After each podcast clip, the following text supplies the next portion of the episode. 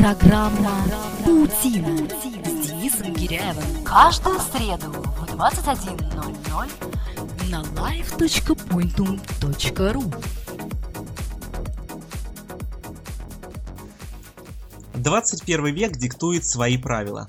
Телевизор, или как его называют зомбоящик, все э, чаще становится заурядным предметом интерьера, нежели манящим голубым экраном. Пожалуй, только ленивый не найдет себе достойную альтернативу в интернете. Но как разобраться среди такого потока информации широкого выбора и попасть именно в точку? О бизнесе, интернет-телевидения и сопутствующих деталях пойдет речь в нашем сегодняшнем выпуске программы «Паутина». Меня зовут Денис Гиряев, вы слушаете pointum.ru. Здравствуйте. Паутина с Денисом Гиряевым. Вы слушаете на live.pointum.ru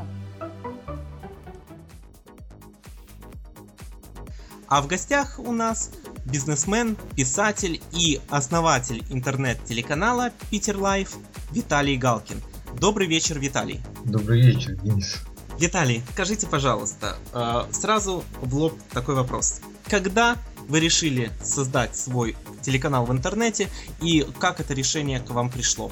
А, если память мне не изменяет, идея пришла в 2007 году, приблизительно через год после того, как появился телеканал Russia.ru. Если мне память не изменяет, Раша.ру появился осенью 2000, да, 2006 года. Ну, я с некоторым опозданием, а, с некоторой заминкой Э, реализую этот проект э, в 2012 году, правда. Ну, что делать, как у меня знакомые шутят, э, Питер от Москвы, он где-то где так на 5 отстает, поэтому нет в этом ничего удивительного. Поэтому вы как раз в тренде, да? Ну, наверное, да. А как думаете, данная идея все-таки не потеряла актуальность? Ведь тот же канал Russia.ru или, э, скажем, Минайф Life смотрят э, не только Москва, не только Питер и не только Россия, скажем так. Э, нет, актуальность, э, вообще формат интернет-телевидения не потеряет актуальность, потому что он появился не так давно. А другой разговор, э, что вещать, э, что выпускать в эфир, какие э, проекты запускать в интернет-телевидении. Э, я не думаю, что Russia.ru или Minayef Life они каким-то образом э, формируют, собственно, аудиторию, скажем так, интернет-пользователей, которые, если так можно подумать, то они ну, представляют собой какую-то очень узкую группу лиц. Некоторые исследования показывают, что интернет-аудитория она очень разнообразна. Э, точно так же, как и э, обычное телевидение, да, которое мы смотрим. Оно рассчитано на разную группу э, телезрителей. То же самое с интернет-телевидением. В этом плане здесь есть куда двигаться. Горизонты они довольно-таки такие обширные. Здесь вообще принцип работает один, собственно. Делать все так, в интернете, чтобы это не было похоже э, на телевидение. То есть это и телевидение, но в то же время что-то другое.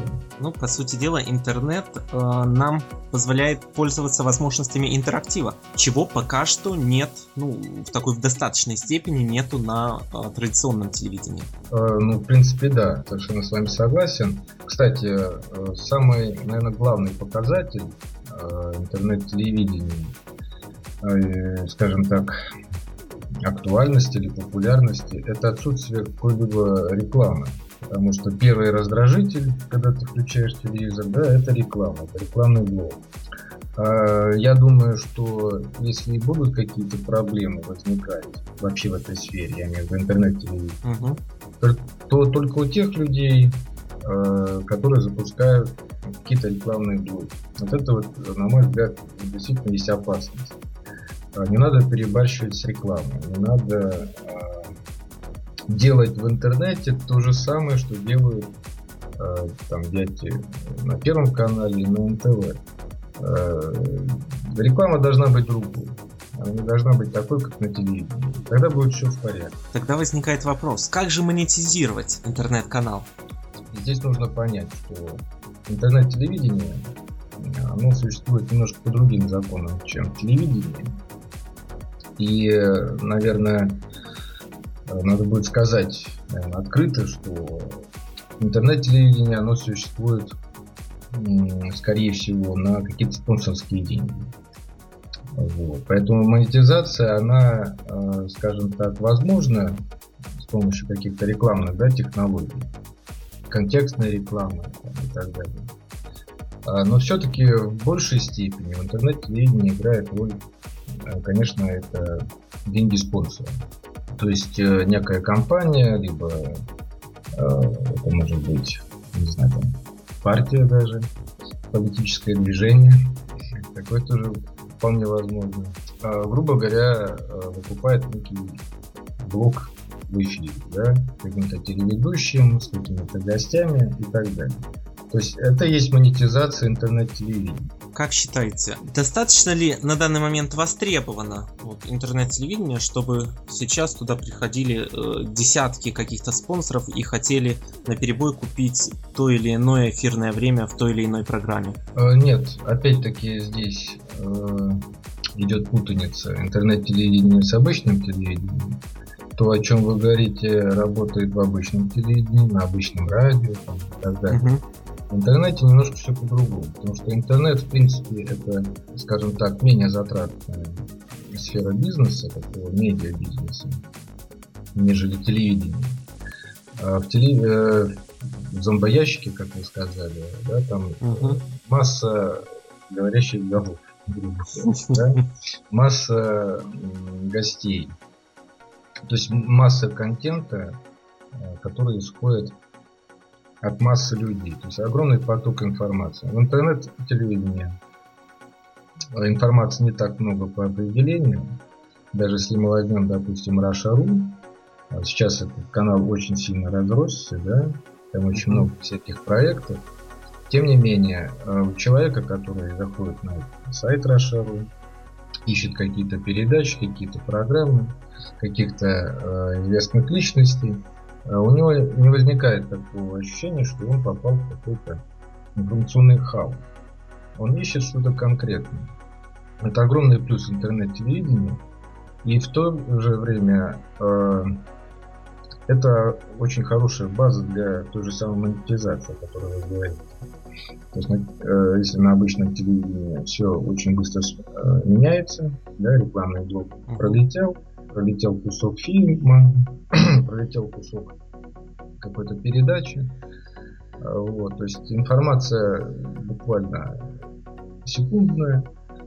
А, и там идет, конечно, ожесточенная борьба за все эти секунды рекламы. А в интернет-телевидении все намного проще. Информации мало. А, для рекламодателя это только плюс. Ну а как он будет э, скажем так, канал, да, интернет-канал, интернет-телевидение будет внедрять рекламные технологии, а это уже все обсуждается с рекламодателем. Это может быть и прямая какая-то реклама, как у Минаева. Да, ну, собственно, он там э, свой алкоголь пока рекламирует, Сергей. Вот. Вообще это проблема. Применять такие вот технологии какие-то в интернет-телевидении на мой взгляд. Э, куда проще, наверное, работать все-таки со спонсором, которому э, интересен сам формат интернет-телевидения. То есть, грубо говоря, если вы меня спросите, что я могу посоветовать угу. начинающим каким-то бизнесменам, которые что-то пытаются открыть, создать интернет-телевидение, это прежде всего заинтересовать а, какую-нибудь компанию, а, допустим, каким-то не то чтобы интернет-телевидением в целом, да, а вот каким-то проектом на телевидении. А потом сказать, что вот смотрите, а зачем нам на телевидении это делать, когда мы можем сделать интернет-канал. И так далее, и так далее. То есть плавно переходить от стандартных каких-то рекламных технологий, э, рекламных систем, да, переходить в интернет. Это знаете, как э, многие компании сейчас э, сокращают бюджеты на поддержку сайтов и расширяют бюджеты на поддержку своих групп в соцсетях. Да, то есть это не секрет. Uh-huh. Вот. То есть, собственно, зачем нам раскручивать сайт?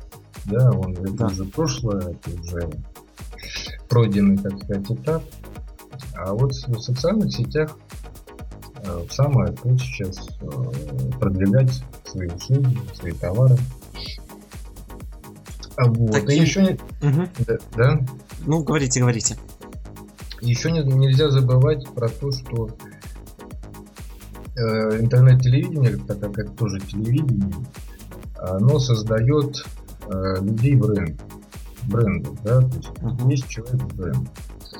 Э, то есть появляются какие-то телеведущие, какие-то загораются звездочки, скажем так, э, которые тоже сами по себе являются рекламными носителями.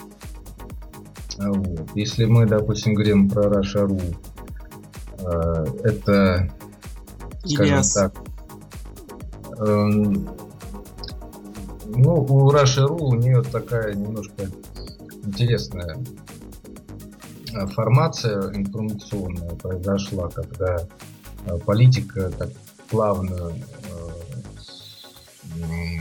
втекает в шоу-бизнес, шоу-бизнес плавно в политику.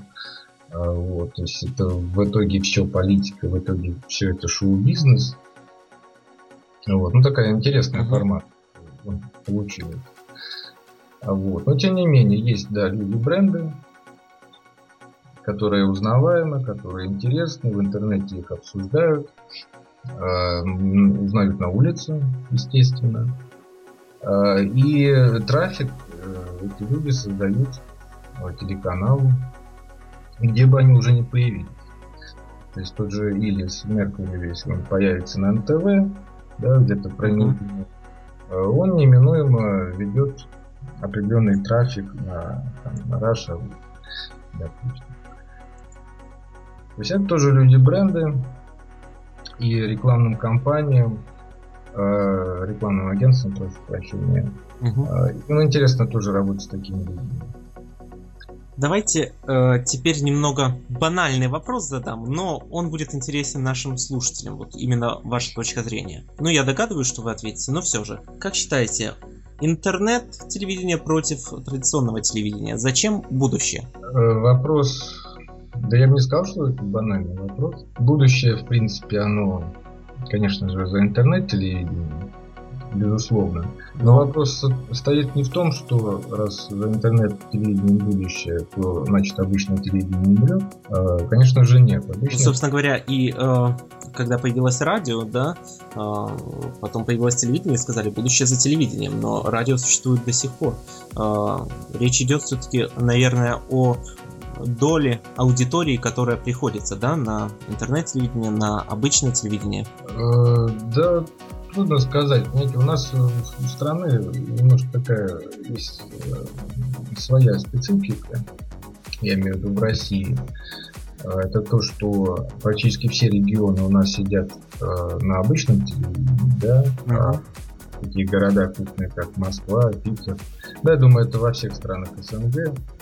Я думаю, та же ситуация в Беларуси. Вам, конечно, виднее а, то есть крупные города, они все-таки ближе, они все-таки глубже, я бы так сказал, сидят в интернете, чем регионы. Да, то есть угу. все маленькие городки, деревушки, они все-таки смотрят какие-то центральные телеканалы, получают информацию оттуда. Вот. На Западе, в Европе, в Штатах, насколько я знаю, там ситуация немножко другая. Э, там как раз таки концентрация каких-то интернет-технологий и социальных сетей, она больше и выше именно э, в регионах, а не в крупных городах. Потому что в крупных городах, по-моему, у них в мегаполисах этих, у них настолько мало времени вообще на что-либо, uh-huh. а им даже некогда, наверное, там в Фейсбуке что-то писать. А вот если они находятся на огромном расстоянии друг от друга, вот они там что-то пишут, как-то общаются. Так что я, не, я бы не сказал, что какое-то будущее в интернет-телевидении, какое-то будущее есть у обычного. Это безусловно. Я думаю, что многие телеканалы постепенно будут переходить э, в интернет, э, пытаться его себе подчинить, естественно, э, потому что например, говорят, да, там, что какие-то спецслужбы, государство заинтересованы в контроле за интернетом. Нет, за интернетом заинтересованы, контролируют интернет, заинтересованы прежде всего э, медиамагнаты. То есть медийный бизнес, традиционный медийный бизнес. Вот в интернет они сейчас все идут постепенно, э, и, собственно, жить будут э, и те, и другие, и мы, наверное, я имею в виду телезрители, да, зрители, мы будем и телевизор включать, и смотреть там на компьютере что-то. Виталий, когда приблизительно вы планируете все-таки запустить и показать миру канал Питер Лайв ТВ? Ну, это очень громко сказано, показать миру. Значит, запуск планируется, скорее всего, летом. Э, скорее всего, запуск будет поэтапным, естественно. То есть сразу все выдавать, весь свой ресурс мы не будем, э, безусловно. В этом как бы кроется и некий план нашего развития. То есть, э, ну, представьте себе, да, как ВКонтакте вдруг с первых же дней он ввел бы весь функционал. Вообще все, все, что мы сегодня имеем, да, э, Павел Дулов ввел бы там 4 года назад. Да, или там 5 лет. Нет, естественно, все будет постепенно. Э, все больше, больше, больше и так далее. А на какой стадии на данный момент находится развитие этого проекта? Э, сейчас проект, скажем так, ну, естественно, мы делаем пилотные какие-то записи, Э, никуда мы их не выкладываем пока что. Э, только обсуждаем внутри команды. Решаем вопрос э, с подборкой гостей, персонажей. То есть всех тех людей, которые будут наполнять канал. Работаем и с подбором персонала, естественно, потому что собрать команду очень тяжело на самом деле. Очень тяжело, например, найти человека, который вел бы какую-то э, политическую передачу э, или, допустим, передачу, посвященную шоу-бизнесу. То есть есть тут определенные свои сложности. Вот. Нам, конечно, хотелось бы найти каких-то людей, которые бы не исчезали на следующий день, да, но тем не менее работали бы в проекте. А, а какова сейчас вот структура команды проекта? Уже много людей работает над ним? Там режиссеры, звукооператоры? Э, э, нет, нет, конечно, таких масштабов нету, потому что в принципе интернет-телевидение оно не требует э, такого масштаба. Команда это приблизительно 10-12 человек. Основная, скажем так, э, группа, которая работает над всеми э, проектами, э, связанные так или иначе с Life. Ну, все остальные люди, это трудное количество, в принципе, не, поддается никакому подсчету. Это люди, которые приходят, уходят. И я думаю, что в принципе любой бизнес, который э, ты начинаешь, он так или иначе связан с какой-то текучкой. Э, текучкой кадров, я имею в виду. Угу. Вот. Так что э, команда как бы есть, мы уже готовы что-то запустить. Э, но, сами понимаете, мы не будем выходить, например, в прямой эфир, да, у нас будет uh Соответственно, э, у нас какой-то цикл передач должен выходить в эфир угу. после записи. И, э, естественно, если цикл этот как-то прерывается, то в этом нет ничего хорошего. Он прерывается, допустим, по вине телеведущих, который куда-то а, исчез. Могу сказать, почему летом а, мы запускаем, почему паузу ожидаем. Это отчасти связано, конечно же, с выборами. А, вот. Мы практически все проекты а, не только интернет-телевидение, но и все остальные запускаем бета. Скажите, пожалуйста, на текущий момент, э, ну хотя, наверное, даже не на текущий, наверное, то, чем я спрошу, должно было быть готово на самом старте, вот как только возникла идея. Есть ли у вас какой-то бизнес-план по развитию канала? А, бизнес-план первой редакции, ну, он есть, конечно, безусловно, он был написан в первой редакции еще, как я говорил, в 2007 году. Подготовлен он был не мной, а специально нанятыми людьми, которые разработали этот проект. Он был толстенным, если я не ошибаюсь, 15 или 20 листов занимал печатного текста. А, там, в принципе, было все. Я, скажем так, небольшой специалист э, в таких вещах. Сам лично никогда бизнес-плана не составлял. А, я, скажем так, выступаю генератором идей и э, выступаю в качестве человека, который э, может этот проект как-то как реализовать. Вот. Э, не могу сказать, что бизнес-план, он, скажем так, тех пор никак не изменился, он менялся, естественно. Мы, скажем так, далеко ушли вообще от него. Э, что-то пришлось сократить.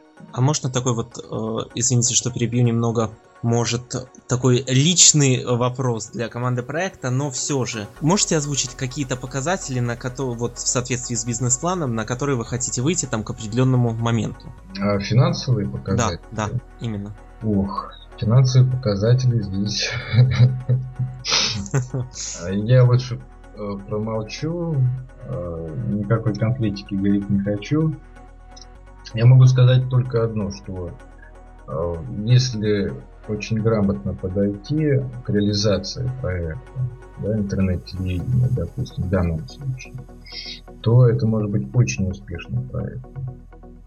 Э, очень успешный. А здесь главное э, все-таки заранее, заранее, до того, как вы начинаете работать над проектом, вообще собственно, найти людей, которым этот проект будет интересен. То есть это, это очень сложно, конечно, легко сказать, но тем не менее, не нужно торопиться. Допустим, вот в 2007 году мы бизнес-план подготовили, и только сейчас, вот, ну, э, сколько уже лет прошло, да, только сейчас мы этот проект э, запускаем. Тем не менее, то есть я не считаю, что например, вот эти все годы, они прошли зря.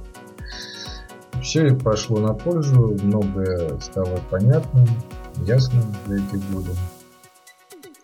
Так что я ничуть не жалею, что столько лет мы что-то там пытались сделать, что-то не получалось. Не нужно торопиться абсолютно. Я понял, но задам и другой аналогичный наверное, вопрос финансовый. Ведь э, все-таки такой проект требует изначально э, каких-то затрат на оборудование. Я думаю, поскольку вы, запи- как вы сказали, записываете уже пилотные выпуски, у вас уже есть достаточно хорошее оборудование, там же нужны камеры, э, осветительные приборы, э, мониторы какие-то, плюс там компьютеры хорошие для монтажа и подобное. Это и оплата людям, которые у вас работают.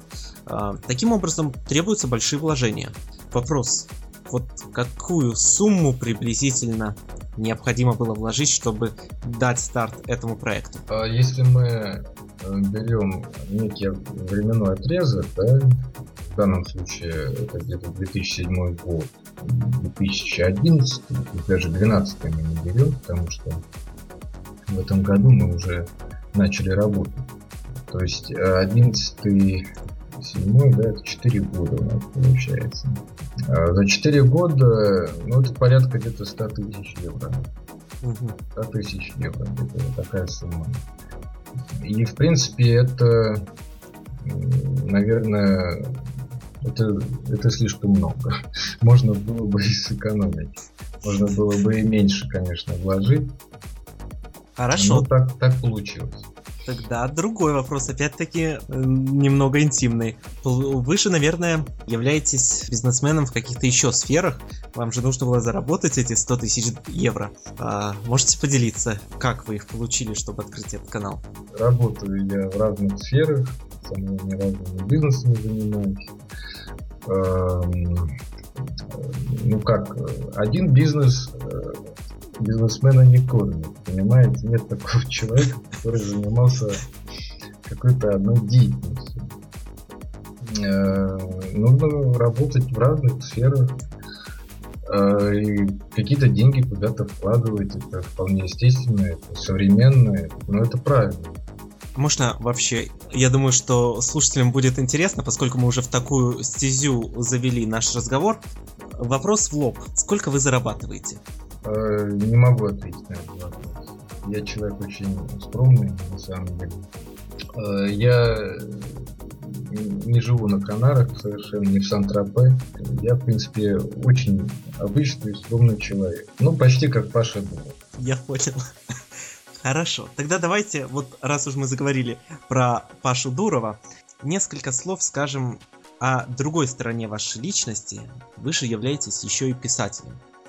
А, вы написали, насколько мне известно, несколько книг, но вот то, что на слуху, это «Фантом ВК». Можете в двух словах, э, что это за книга, как она появилась, вот история создания, и э, сейчас можно ее прочитать или когда-то будет можно? А, значит, э, Фантом ВК. Э, я надеюсь, что будет выпущен какой-то пилотный тираж э, ближе к осени. То есть, опять-таки, это будет, конечно, не скоро, но в этом году. Я очень на это надеюсь. Угу. Вот.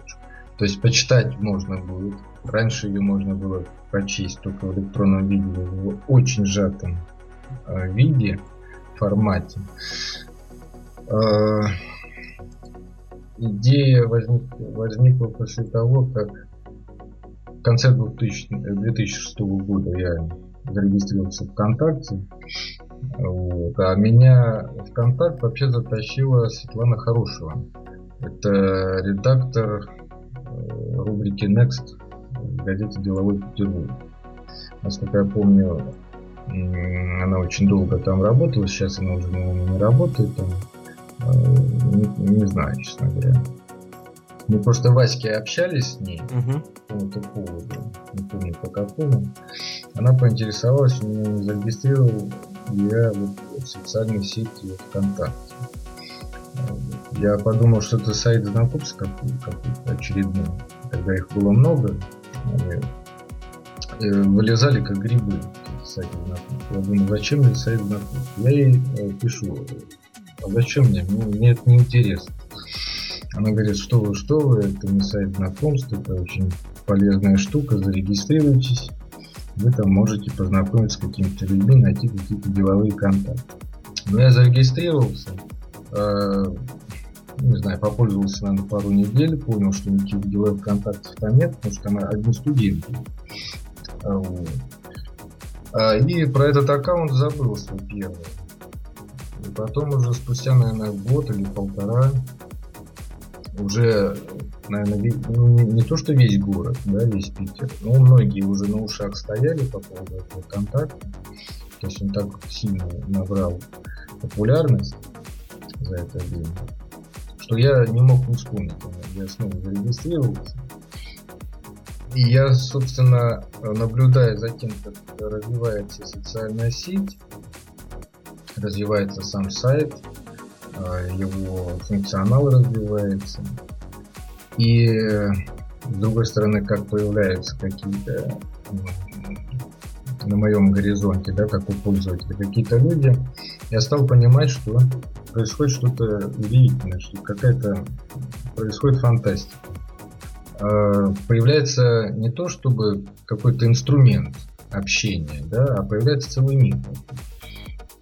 И Фантом ВК это э, история именно о виртуальном мире, который нам подарил вот Павел Я сейчас не буду спорить о том, вообще говорить о том, э, откуда там ВКонтакте появился. Ну, я понял. Да? Плагиат, не плагиат, да. Опускаем да, да, этот да. вопрос. Очень много тогда, я помню, было таких споров, оскорблений в его адрес, всевозможных обсуждений. Ну, так или иначе, для, я думаю, россиян, для всех жителей бывшего СССР, прежде всего, это, конечно, ВК стал социальной сетью. А уже потом, благодаря ВК, появился Facebook как бы. То есть многие потом уже узнали, что есть Facebook. За исключением там небольшого процента продвинутых пользователей, да, которые uh-huh. там, на буржуйских сайтах вот, тусовались там всегда, там, чуть ли не с пеленок наверное, своих. И сама по себе вот эта социальная атмосфера, когда ты можешь э, не только пообщаться с каким-то человеком, но ты можешь э, и наблюдать, как общаются другие, да, все эти комментарии-то они же открыты. Вот, и это все происходит настолько э, быстро и вживую, и настолько э, в какой-то такой сжатой атмосфере. Вот, ведь контакт, он в принципе подобен живому журналу. В свое ну, время мы как-то обсуждали. Я бы сказал, что он, наверное, на данный момент уже далек от, жив... от живого журнала в лучшую сторону. Э, ну, далек он тех... технически, он лучше технически жив... живого журнала. Но в идеологическом плане это уже живой журнал. То есть сегодня контакт, по большому счету, это живой журнал. А единственное, что, наверное, контакт, он, конечно, более демократичен, в принципе по своей структуре, потому что живой журнал меня, например, никогда не привлекал. И если кто-то, допустим, раньше э, что-то пытался писать про живой журнал, какие-то сами блогеры, там что-то uh-huh. придумывают, э, Гришковец, я помню, что-то пытался э, написать, э, или писал, я хоть убейте, не помню, какие-то выдержки из живого журнала, там еще что-то. Uh-huh. То есть э, для меня эта тема была закрыта сразу, в принципе. Живой журнал я похоронил. Вот. Я просто вспомнил, э, как мы с Павлом Дуровым обсуждали вопрос о покупке живого журнала. То есть кто-то его пытался продать или пошел слух. Я помню на стене это обсуждение да, присутствовало да, да. в то время. Да. Как-то всем это было интересно, хотя по большому счету все понимали, что живым журналом лучше не связываться. Будущего у него уже не будет ни после контакта, ни после Фейсбука. В принципе, это такая площадка очень, э, скажем так, законсервированная. То есть как бы она не умирает и нет у нее развития. Вот. Поэтому, э, конечно, контакт меня очень сильно э, повлиял на то, чтобы что-то написать, безусловно. Э, сначала это были какие-то рассказики, потом у меня родилась мысль написать целый роман. Э, могу объяснить даже почему мне так это все очень захотелось сделать. Э, все центральные персонажи романа этой истории это реальные люди, с которыми я общался в ВКонтакте которыми я не общался в реальной жизни, но с которыми я пообщался. Познакомился ВКонтакте, общался с ними. А, вот. А, мне потом позже пришлось, конечно, изменить их имена, дабы э, никого не обидеть.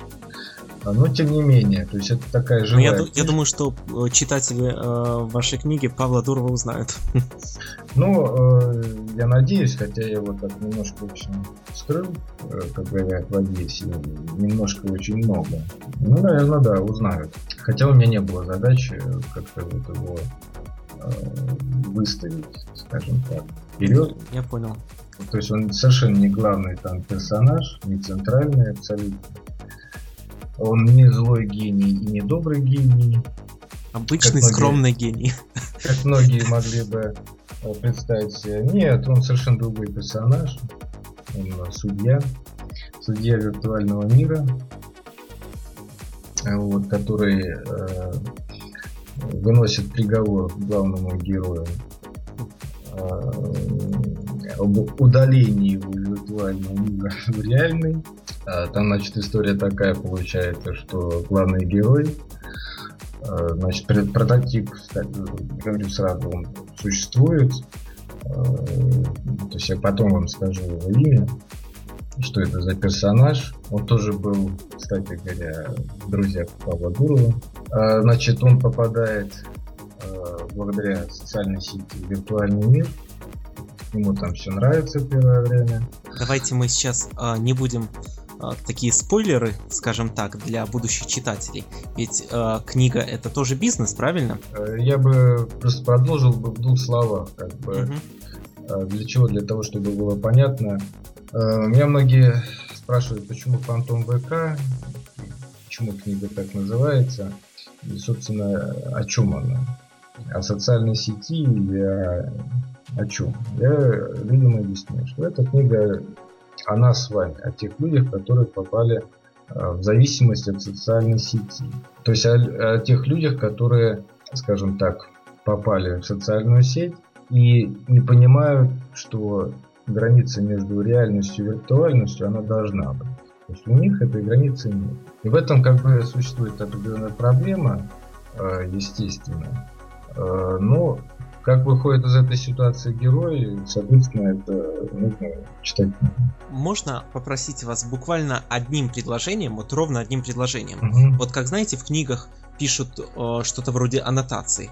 Вот точно так же для наших слушателей, которые потенциальные будущие читатели книги Фантом ВК, ответить на такой вопрос почему я, ну то есть потенциальный читатель, должен купить эту книгу, ну или прочитать эту книгу? Э, ну, почему он должен прочитать эту книгу, конечно, не сказать сложно. Вообще у нас э, изначально был такой, я не знаю, там что-то вроде лозунга, клича, э, что человек должен побороть зависимость от социальных сетей. А вот. Потом мы подумали, что это будет э, некий такой удар по социальным сетям, да, и по тому же ВКонтакте, что не совсем э, не соответствует сути как бы книги.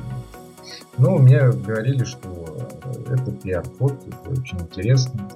Вот, то есть социальная зависимость, да, опасность какая-то и так далее. А вот, честно говоря, Денис, не могу сказать, почему люди должны читать эту книгу. Потому что она, наверное, не для массового, конечно, такого читателя, в принципе. Хотя я старался писать ее довольно-таки легко, непринужденно абсолютно. И в стилистике, и по содержанию, и с юмором. Ну, трудно сказать. Я думаю... Оставим интригу.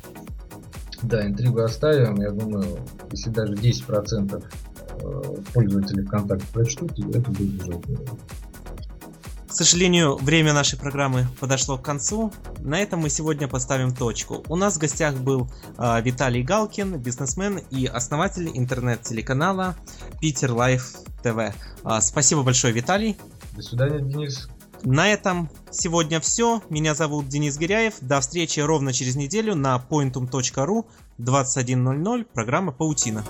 Программа «Паутина» с Денисом Гиряевым каждую среду в 21.00 на live.pointum.ru